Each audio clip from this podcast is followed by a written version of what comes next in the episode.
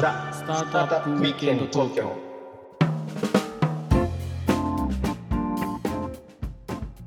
はい皆さんこんにちははい、こんにちは。ロックウィステリアのフッティですひろきちゃんです。はい今日もザ・スタートアップウィークエンド東京の時間がやってまいりましたはい。ということで今回も引き続きですね、うん。えー、刈谷園総一さんにお越しいただいております。刈谷さんよろしくお願いします、はい。よろしくお願いします。お願いします。3週連続ということでありがとうございます。いや、嬉しいですね。嬉。しいですよ。えで先週ねあのーやっと2号ファンドが蘇生できるのが時間かかったいやけどまだまだ前半まだ前半も前半かもしれないです。歴史の前半かもしれなーまあ、いですけど、ABAX とね、JV を作っやて、って、ね。まあ、それでグローバル基準のその VC としての立ち振る舞い方みたいなことをこう、まあ、あかりさんも学ばれたというふうにおっしゃいましたけど。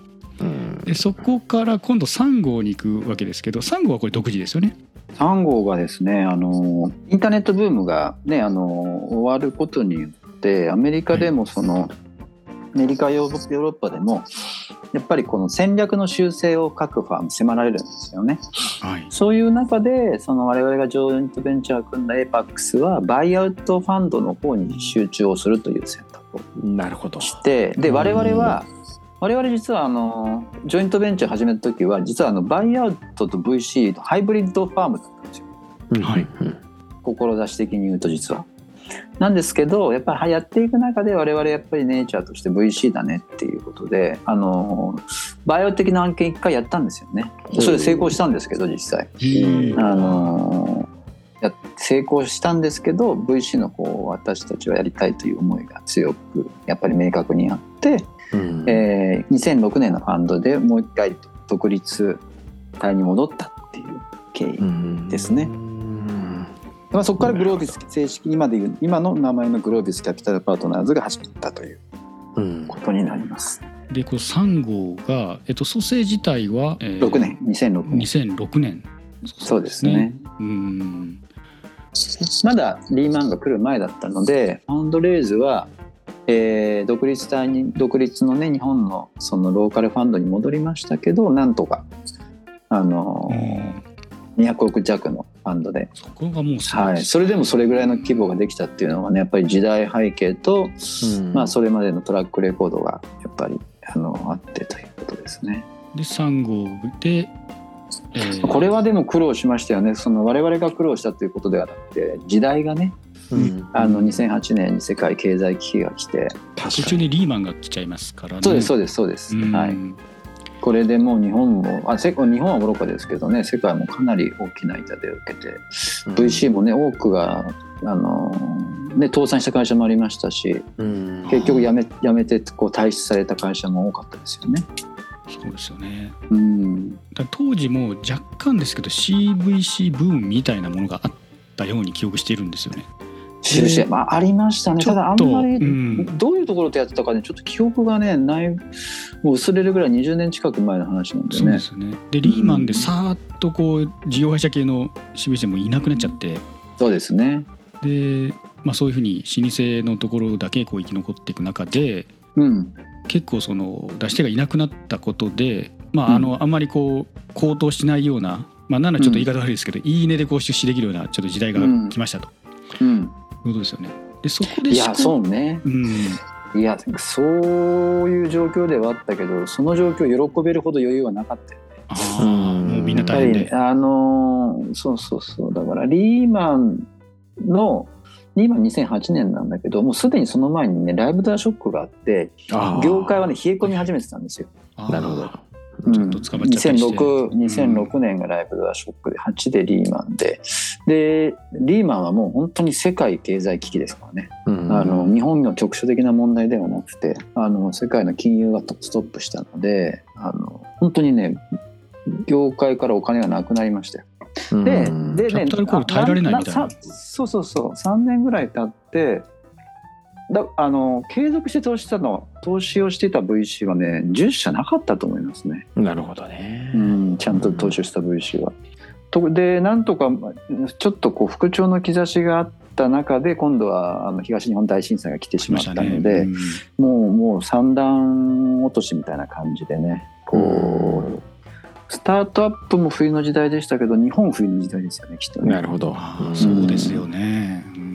えば本当2006年ぐらいにが一番良かったですもんね。どうどうなっていくんだどうするんだっていうところから安倍政権になってこうん。う3本の矢の3つ目にこうねベンチャうん。ーによるこう成長っていうのを入れていただいてやっぱりこう大企業のオープンイノベーションっていうキーワードとその3本の矢の3本目のベンチャー支援策みたいな掛け算でスタートアップにこう成長の活路みたいなものをうんを期待できるんじゃないかっていう機運がなるほど。2013年から始まったっていう感じですね。そこからねあの我々が体験してきたこの右肩上がりのフォローの風みたいなのが始まったんですけど10年近いねそれからまあでもその前の5年間はね本当に本当にまあ覚えてると思いますけど大変でしたよね。うん。そう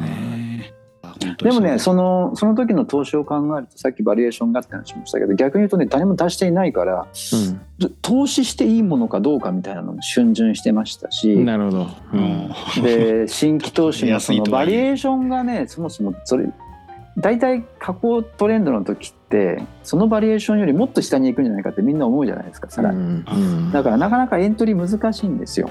なるほどね。そういう中で覚悟を決めて投資をするっていうのは実はなかなか胆力のいる話で。うん。我々もね1年間は止めたんじゃないかな。結局うん。2008から9ぐらいで。うん。でもねきっかけはねあのえー逆に言うとね東日本大震災で。うん。これはもう本当に終わるなと。うん。いうんであのいやこれ終わらしちゃいかんっていう話でね。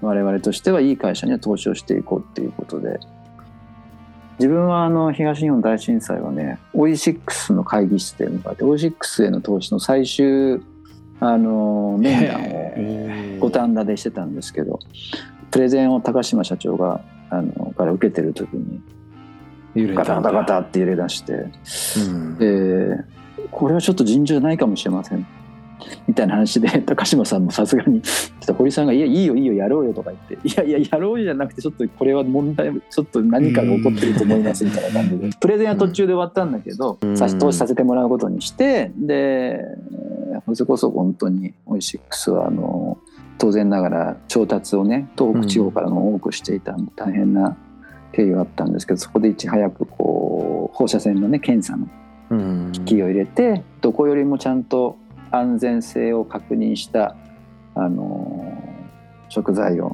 うん。お客様のもとに届けるっていうことを徹底してやろうっていうことでそれが逆にこうなんだろうな。オイシックスにとっては結果あの信用とか信頼とか会社うの、ん。なんだろうこうブランド確率につながるようなことになってあの、ね、今な今1,000億のね売り上げをうん。今やそ作ってうですよ。る会社になってますけども、本当にその頃はね売り上げがね確か僕は投資した時60億台うん。円台だったからそれぐらいの規模だったんですけどね。あの、うん。本当にこう初心を忘れず1,000億っていう数字をねあの追いかけますってことは最初からおっしゃってたのでうん本当にこう志を忘れない人を着実にやっていく会社でしたね。でもねその時はちょっとビビったというか終わったなって思いましたよね、うん。あの時は。皆さん思ったと思いますけど。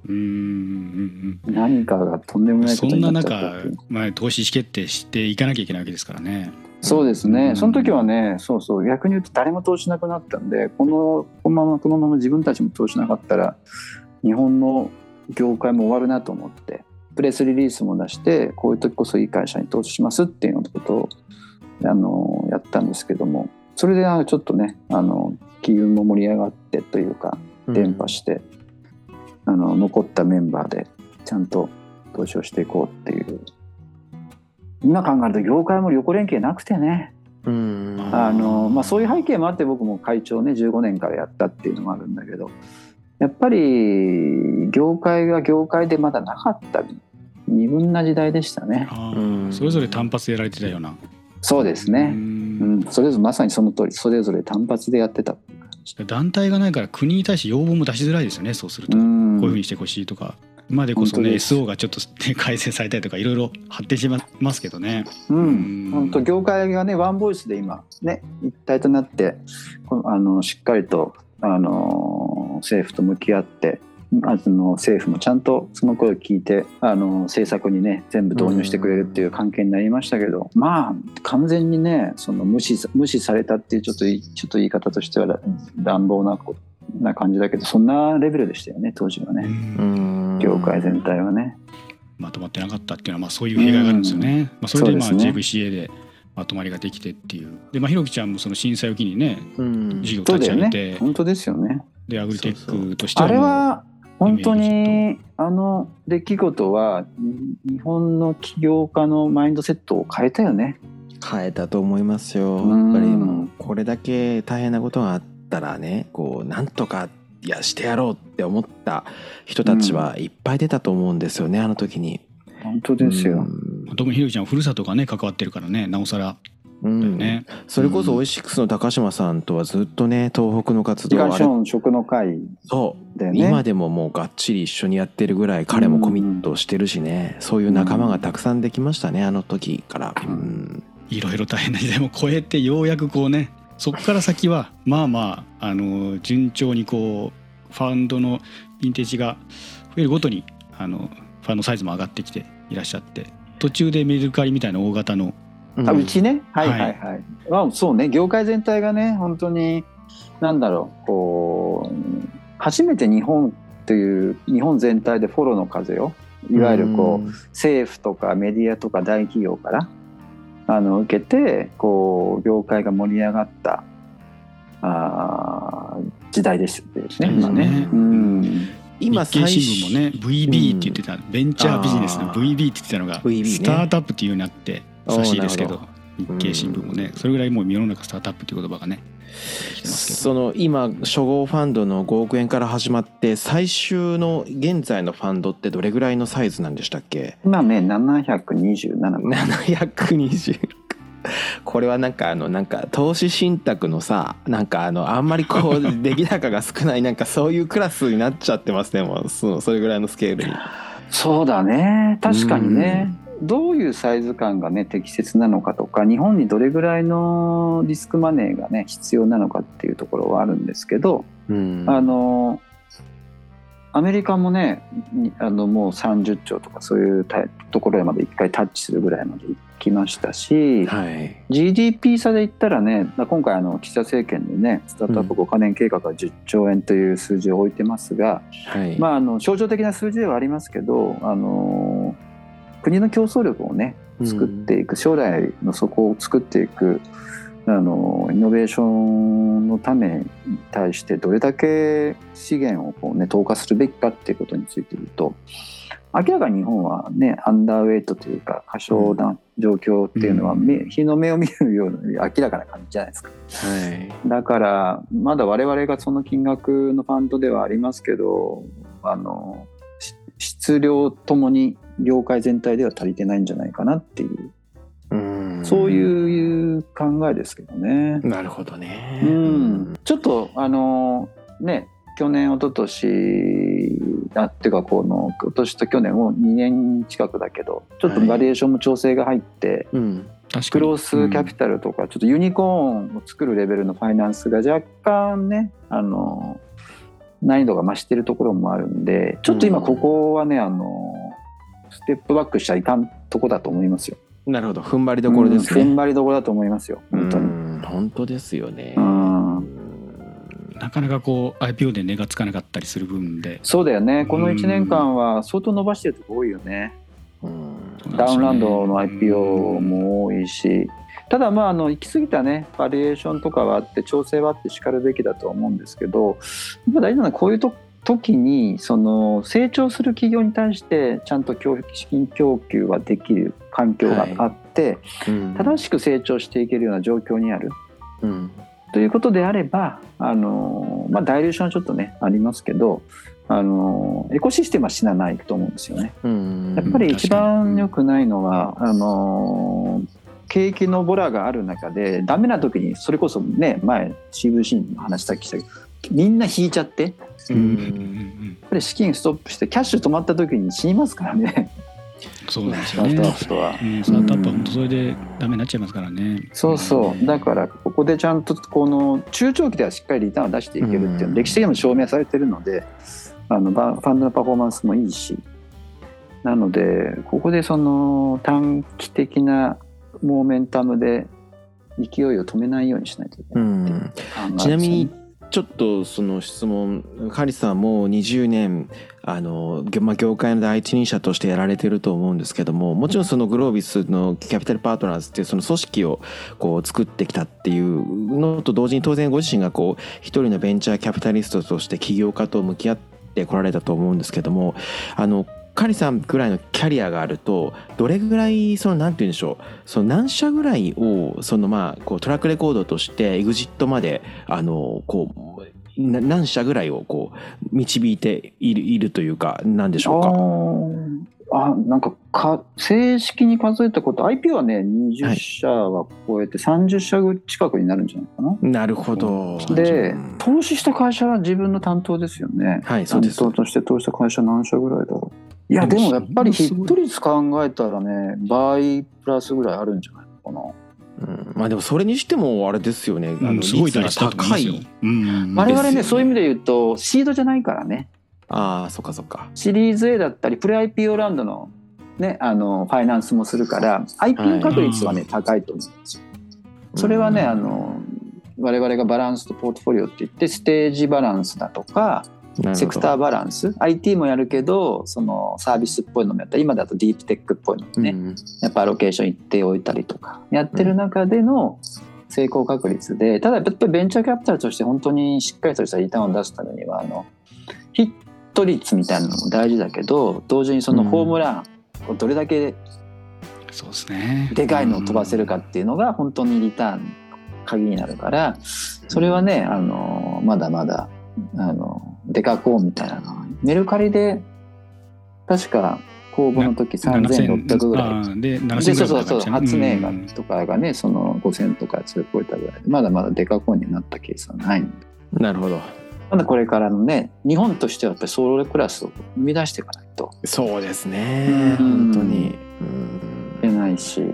あのそういうところで途上じゃないですかね。はい。ということで3週にわたってうん。これカリさんの歴史とともになんかスタートアップまあ業界って業界があるかどうかちょっと微妙ですけど、まあ、スタートアップとベンチャーキャピタルのその歴史みたいなものを振り返ってみましたけどひろきちゃん3週いや間どうですか？だからこの3週はね私ねあの一番この収録あのこの数十回100回近くの収録で一番喋れなか喋らなかった回ですね。僕が喋ってる時間があったらカリさんに喋って もらいたいなそうだったんですね。そうそう。普段ねペチャペチャペチャペチャ喋ってる私。であのいろんなこと言うもんね。ちょいちょいね。うんうん。僕もそうだったんだけどあのあんまり喋らないように。すみませんあのいやいやいや全然おじいさんの昔話でこれあんまりやっちゃいけないパターンの話のような気がしていやこれはね誰が喋ってじゃあ喋るのが一番バリューが高いかっていうのをもう瞬時に判断して、ここはカリさんだろうとそうそうなんですよ。やっただけなんで、我々も鼻が利きますからねちゃんとね。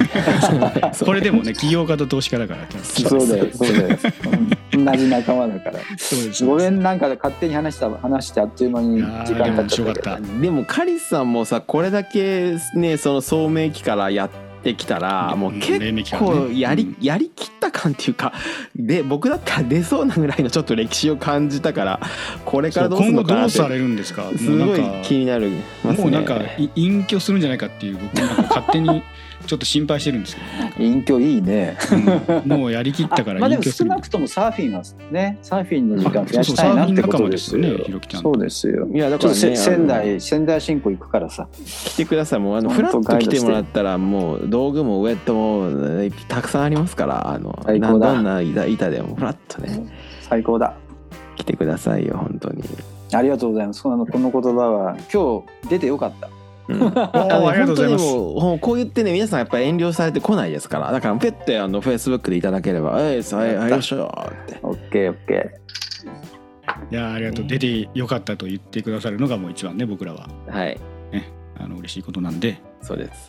あの2024年新年最初のこの1月は全部これ仮参加になりますからね。おうおうおう。こう3週連続になりますからもう本当にいい。また呼んでくだい。さい。まだ話したまあ 自己紹介して終わったっていう感じで終わんなかったっていう感じでしたね。僕らもねあの質問したいことのまあ大体10分の1もまだ言ってないんですよ本当は。そう。まあまああの聞きたいことが残ってるぐらいがねちょうどいいんじゃないかという。2回目3回2回目目とちょっとね。3回目とこうあの口実になりますし。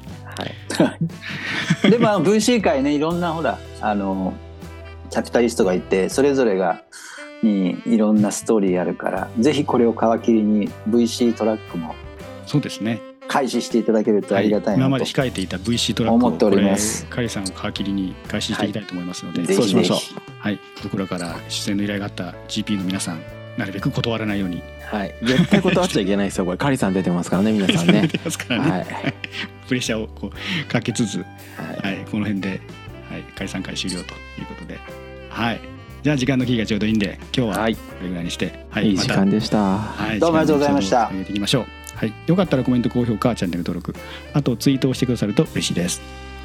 はいではね、また次回、ザ・スタートアップウィーケンド東京でお会いいたしましょう。